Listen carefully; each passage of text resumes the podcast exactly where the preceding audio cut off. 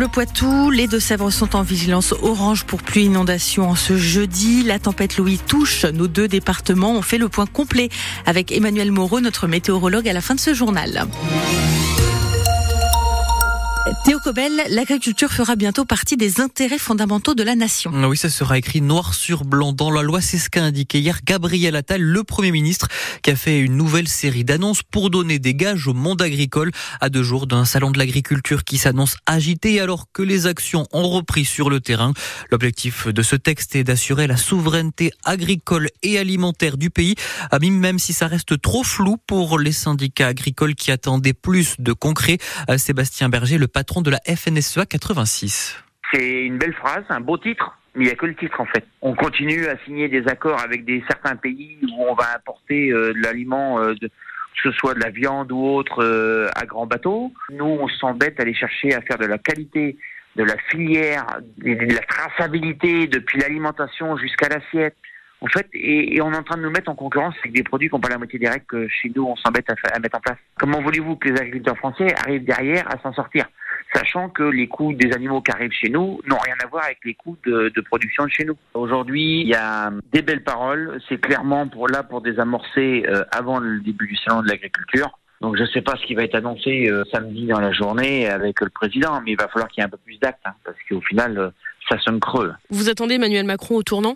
Bah, oh, c'est pas au tournant, c'est qu'on attend qu'il nous fasse des annonces et des vraies annonces. Ah, Sébastien Berger, le patron de la FNSEA 86 au micro de Delphine Marion Boule et autre annonce faite hier, faciliter la venue des saisonniers étrangers à fin de l'indicateur français pour mesurer l'utilisation des pesticides chez nous et puis une nouvelle loi Egalim d'ici l'été. On vous a mis le résumé sur francebleu.fr. Côté action à Loudun, hier, les membres de la coordination rurale ont déversé euh, du fumier et des végétaux sur les parkings des supermarchés de la commune. En Mayenne, une vingtaine d'agriculteurs poitevins de la Confédération paysanne ont participé à l'envahissement des locaux de Lactalis. Ils ont été délogés dans la soirée par les CRS. La tempête Louis traverse le Poitou. Ah oui, les deux Sèvres sont ce matin en vigilance orange pour pluie et inondation. C'est jeune côté Vienne. Il a déjà bien plu cette nuit. On attend jusqu'à 60 mm en Gâtine et ce en moins de 24 heures.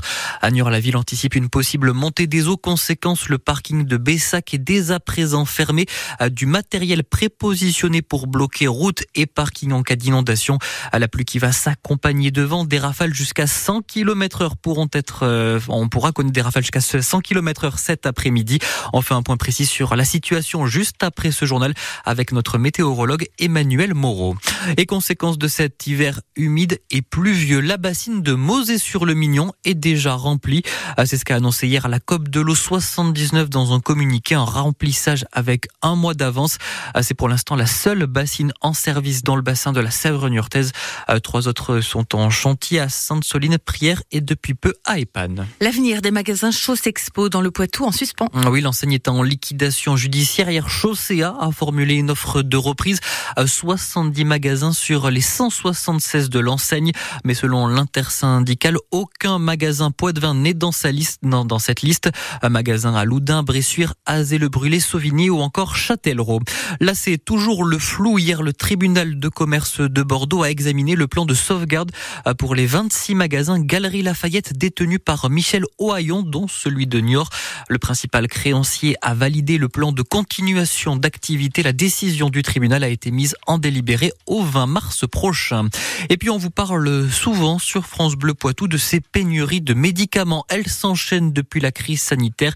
Eh bien, le gouvernement annonce un nouveau plan pour éviter ces situations avec une relocalisation de la production et aussi une meilleure information des médecins. Théo, gros tournoi de volet à Poitiers. Ah oui, c'est la méga nuit du volet ce soir. Rendez-vous incontournable des étudiants poitevins.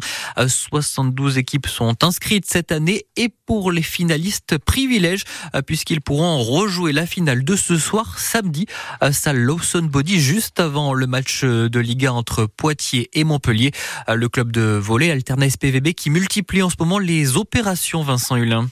Après avoir fait se rencontrer des demandeurs d'emploi et des chefs d'entreprise pour mouiller le maillot ensemble avant de faire des affaires, l'alternat Stade Poitvin Volet mise donc sur la jeunesse et les étudiants Poitvin. Il s'agit de construire, partager et consolider le lien entre le club et les étudiants. 72 équipes inscrites et il a fallu en refuser. Baptiste Lienne est étudiant en STAPS à Poitiers. C'est l'un des organisateurs de cette méga nuit du volet. Donc d'avoir ce challenge, de pouvoir jouer donc en loisir avec quand même un, enjeu à côté, de pouvoir jouer donc au volet entre amis en équipe Tous les niveaux, donc c'est vraiment tous les étudiants de l'université de Poitiers avec donc des équipes mixtes, mais l'âge et le niveau n'a pas d'importance, juste étudiants de Poitiers. Et le bonheur ultime pour les deux équipes finalistes, rejouer la finale, mais cette fois dans une salle de volet avec un public dédié et juste avant une confrontation entre deux équipes pro. Des personnes qui vont avoir un certain niveau vont avoir ce réel enjeu de pouvoir rejouer justement cette finale au Le Body et donc avoir ce réel enjeu et d'autres équipes à côté qui vont être là juste pour le loisir et pour s'amuser euh, le temps d'une soirée. Et l'Alternat Stade Poitvin Volley reconnaît que les étudiants d'aujourd'hui sont peut-être aussi les supporters, les bénévoles ou pourquoi pas les partenaires du club de demain. Euh, pourquoi pas Vincent Hulin et ce tournoi étudiant, c'est donc ce soir sur le campus de Poitiers de 18h à 2h30 du matin.